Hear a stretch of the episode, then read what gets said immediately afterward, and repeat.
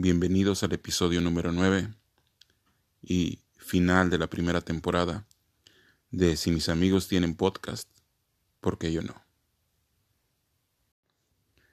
Para este episodio les pedí que me hicieran preguntas uh, para responderlas como final de temporada, pero fueron pocas preguntas. Son buenas preguntas, pero fueron pocas. Solamente tres personas me hicieron una pregunta. Uh, no voy a mencionar sus nombres, pero ellos sabrán que estoy respondiendo lo que ellos preguntaron. Muchas gracias a estas tres personas que lo hicieron. Gracias por participar y comenzamos. La primera pregunta que voy a responder es sobre la guerra comercial China contra Estados Unidos. Ahora, esta guerra comercial de Estados Unidos contra China, de China contra Estados Unidos, es más una batalla tecnológica que una guerra comercial. En realidad esta solamente está siendo disfrazada como una guerra comercial, pero va más allá de este aspecto. Va en el aspecto mm, tecnológico meramente y la realidad es que China ya le pasó por delante a Estados Unidos. En tecnología, en algunas áreas de la tecnología le pasó por delante ya China a Estados Unidos. Sobre todo en lo que respecta a la tecnología 5G. Y creo que por el momento no se ve por dónde o cómo Estados Unidos se pueda recuperar o alcanzar. Y ni siquiera veo que quieran intentar conseguirlo. En lo que sí veo que van con todo ambos, no es en la tecnología 5G ni en descifrar este espionaje o como lo quieran llamar. Donde sí van con todo ambos es en el desarrollo de la inteligencia artificial. Ahí creo que está esta fase de la guerra ya. De esta guerra que tienen estos dos países, estos dos monstruos de países, va sobre esto, sobre la inteligencia artificial, sus usos, cómo manejarlo en medicina, en seguridad y en todas las áreas. Creo, y debido a los antecedentes militaristas de Estados Unidos, creo que la inteligencia artificial va más en el desarrollo militar. Siempre ha sido así. Y este es una situación importante. Ahora, el problema de Estados Unidos es que está en un año electoral y cada una de las decisiones que se vayan a tomar durante este año o que ellos vayan a tomar durante este año van a estar basados en la conveniencia política del, del año, de las votaciones. Todo va a ir en camino ahí. De hecho, el ataque a Irán fue basado en esta misma idea. Hay elecciones, hay que ganar, hay que provocar votos, hay que, probar, hay que provocar contenido y esa decisión de ese ataque fue por ese sentido. Todas las decisiones que se tomen con respecto a China también van a ir en ese sentido. Y realmente este año creo, no creo que haya medidas extraordinarias en esta guerra, en este bloqueo que se tienen ambos. No creo que haya ah, aumento de medidas, aumento de restricciones, ni nada. Creo que se va a mantener igual, al menos que convenga hacer algo, pero no creo que vaya por ahí. Ahora, si Trump gana, probablemente haya un aumento de un aumento en, este, en esta tensión que hay entre estos dos países. Si él llega a lograr su reelección, y es muy probable que lo haga, su base de votantes es muy firme.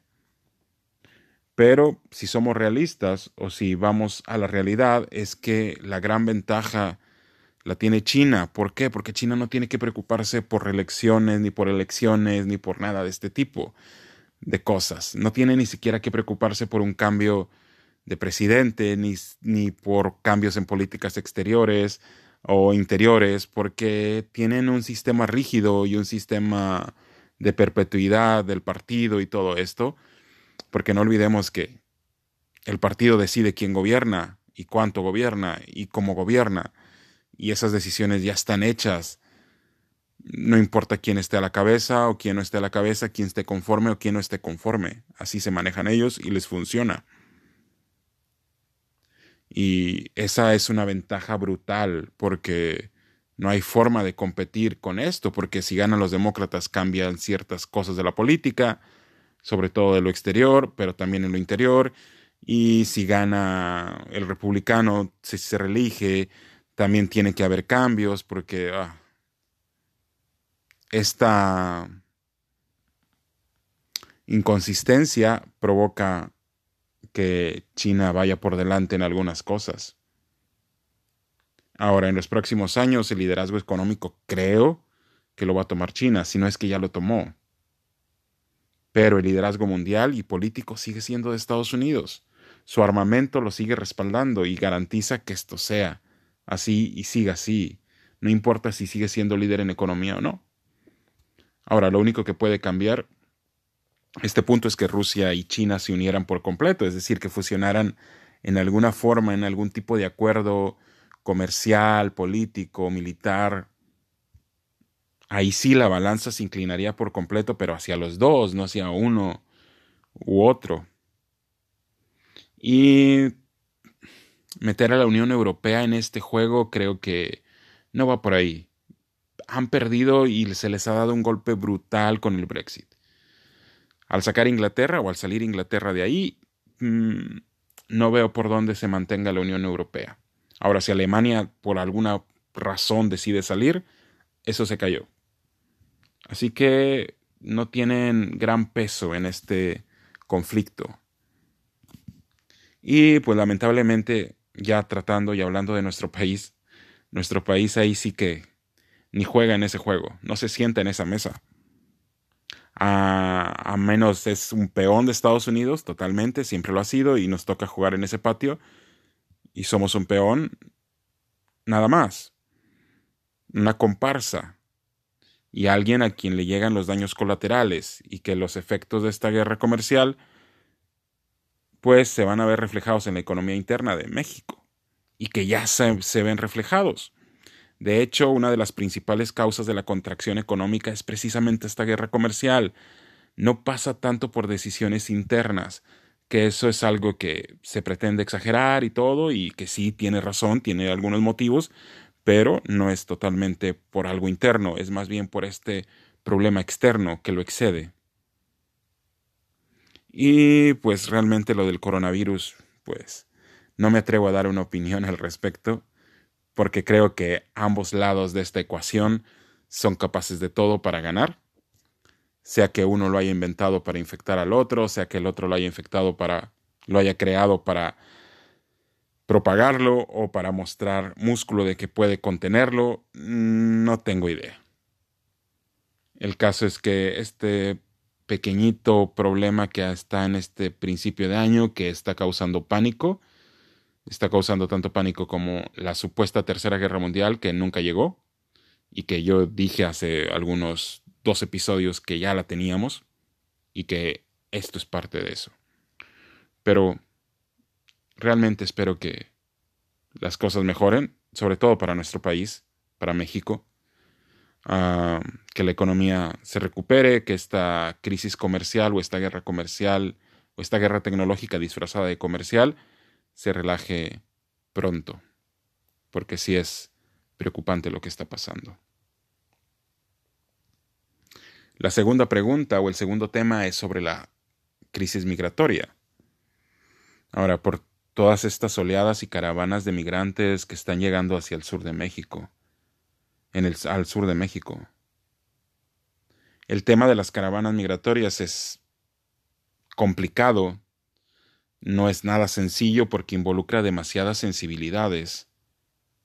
Y el problema migratorio realmente nos ha hecho nos ha hecho que broten todas nuestras dobles posturas, ha hecho que brote este sentimiento nacional, ah, no nacional, sino más bien, no sé, pero ha hecho que brote nuestra doble moral al máximo. Eh, ahora, no es, uno, no es un fenómeno nuevo, es todo esto de la migración en los países centroamericanos no es algo nuevo, ni, ni en nuestro país es algo nuevo, es algo con lo que convivimos constantemente durante generaciones. Ahora, muchos acusan a las autoridades mexicanas de hacer el trabajo sucio de Estados Unidos. al no dejarlos transitar por nuestro país libremente a los migrantes centroamericanos. Y pues como están haciendo ese trabajo que se le pidió, ah, evitan que ellos intenten cruzar al país del norte, pero eso es malo. Realmente es malo que los detengamos en nuestra frontera, los regresemos a su país. Ah, es inhumano tratar de evitar que esas familias se expongan a un viaje lleno de peligros por un país que ni los propios ciudadanos de ese país se atreven a, viajar a ciertas horas o a caminar a ciertas horas porque corren riesgo de muchas cosas y su propio gobierno no les garantiza la seguridad. Es inhumano eso. Es inhumano evitar que se expongan a esos peligros dentro de nuestro territorio. O ya se nos olvidó la, todas esas historias de terror que viven o que han vivido migrantes centroamericanos y que han vivido nuestros propios nacionales en nuestras carreteras. O ya se cautorizó la herida de la matanza de San Fernando, la matanza de migrantes de San Fernando. Que esa es una de las que sabemos. ¿Cuántas hay que no sabemos? Aún si se está haciendo ese trabajo para quedar bien con Trump o con cualquiera, creo que en cierta forma vale la pena hacerlo. Digo, si lo vemos de esta forma, vale la pena hacerlo. Creo que hasta cierto punto es incluso más humano que dejarlos pasar y transitar libremente, porque además de que crucen por nuestro país y que corran los peligros del mundo por correr o por caminar por nuestro país. El problema es que llegando a la frontera van a enfrentar otro tipo de problema al intentar cruzar y enfrentarse a las autoridades del país del norte, se van a enfrentar a otro problema enorme. Y se dan estas escenas de horror de ver a niños encarcelados, separados de sus padres, en jaulas. Pero ¿quién tiene la culpa de que estén en jaulas? ¿Los padres que los traen o las autoridades que aplican sus leyes? Nos gusten o no, son sus leyes. Además, en este problema siempre nos hemos hecho las preguntas equivocadas. Y ante preguntas erróneas, respuestas mentirosas. Siempre lo analizamos en el, en el sentido de por qué no los dejan pasar, por qué se les criminaliza, por qué les cierran la frontera mexicana, por qué al llegar a Estados Unidos se les maltrata, por qué, por qué, por qué, por qué son tan malos con ellos. La pregunta correcta es, ¿por qué tienen que salir de su país? Qué cosas están haciendo mal dentro de sus países para que tengan que salir, qué cosas están, estamos haciendo mal dentro del nuestro para que familias enteras tengan que salir. Habrá forma de apoyar y que mejore la economía de esos países y que mejore la economía nuestra, que haya seguridad en sus países y en el nuestro, y progreso en todos nuestros países para no tener que arriesgarse a estos viajes y no tener que emigrar ¿No nos estaremos equivocando de culpables?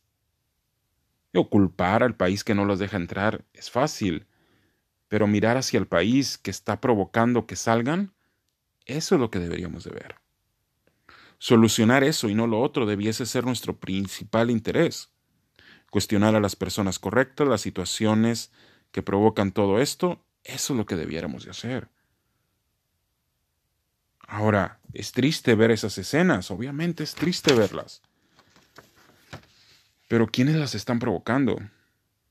Digo, porque también es inevitable pensar y analizar. Analizar a todos estos participantes de las caravanas. Y notar si hay cierto patrón raro ahí que no encaja con el común de todas estas emigraciones que hay, estas migraciones que hay. ¿No habrá algo raro? ¿No habrá patrocinios o un doble fin en eso? Digo, no creo que todos estén en este, en este sentido de venir patrocinados o con un doble fin. Creo que hay personas que sinceramente quieren buscar una mejor oportunidad, un mejor estilo de vida y una mejor vida para sus familias, pero ¿Acaso quienes lo movilizan no tendrán algo ahí? Porque no se ve natural esta movilización. nada natural. Pero insisto, las preguntas correctas nos van a dar las respuestas correctas.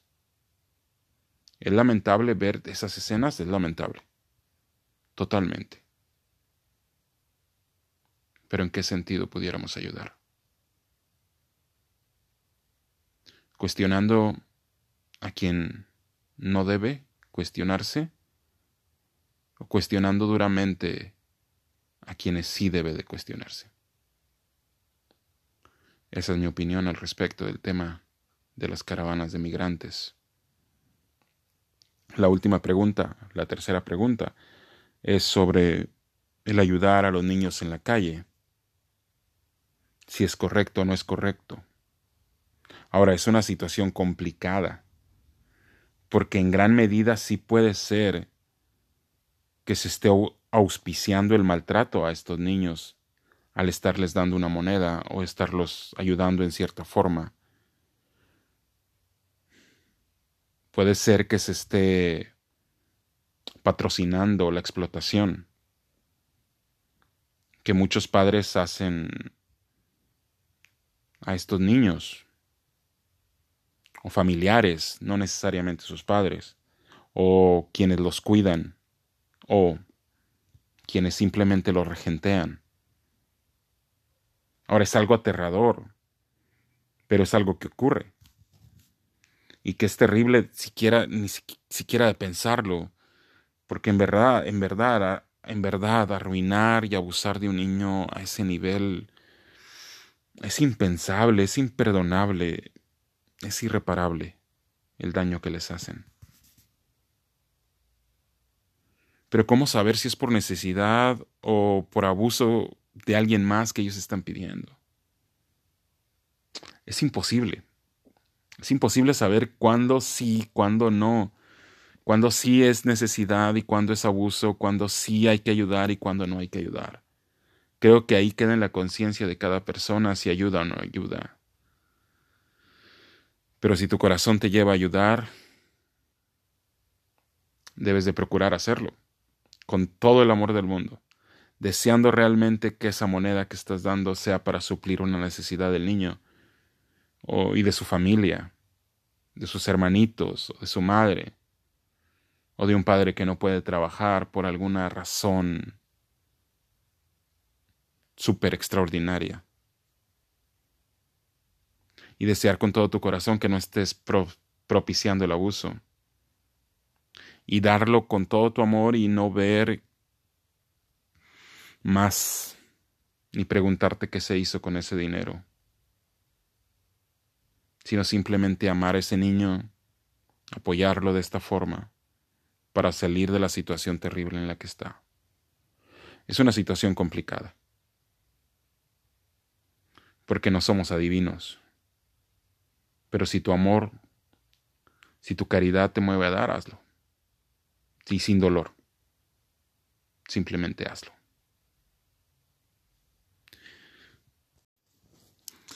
Este, estas fueron las preguntas que, que me hicieron o que me hicieron saber o que me hicieron llegar.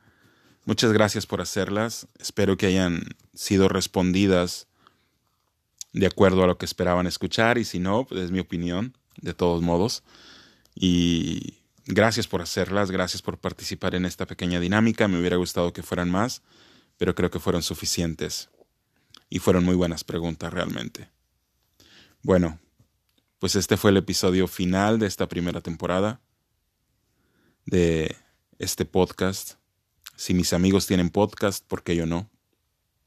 Me ha encantado hacer esta dinámica. Debo de confesar que comenzó como algo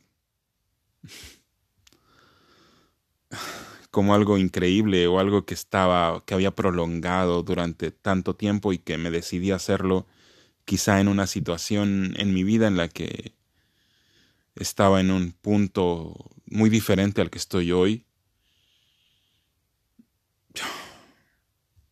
tantas cosas que pudiera decir sobre esa situación.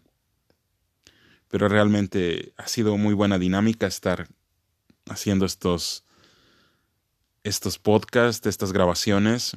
Espero que todos los que lo hayan escuchado lo hayan disfrutado.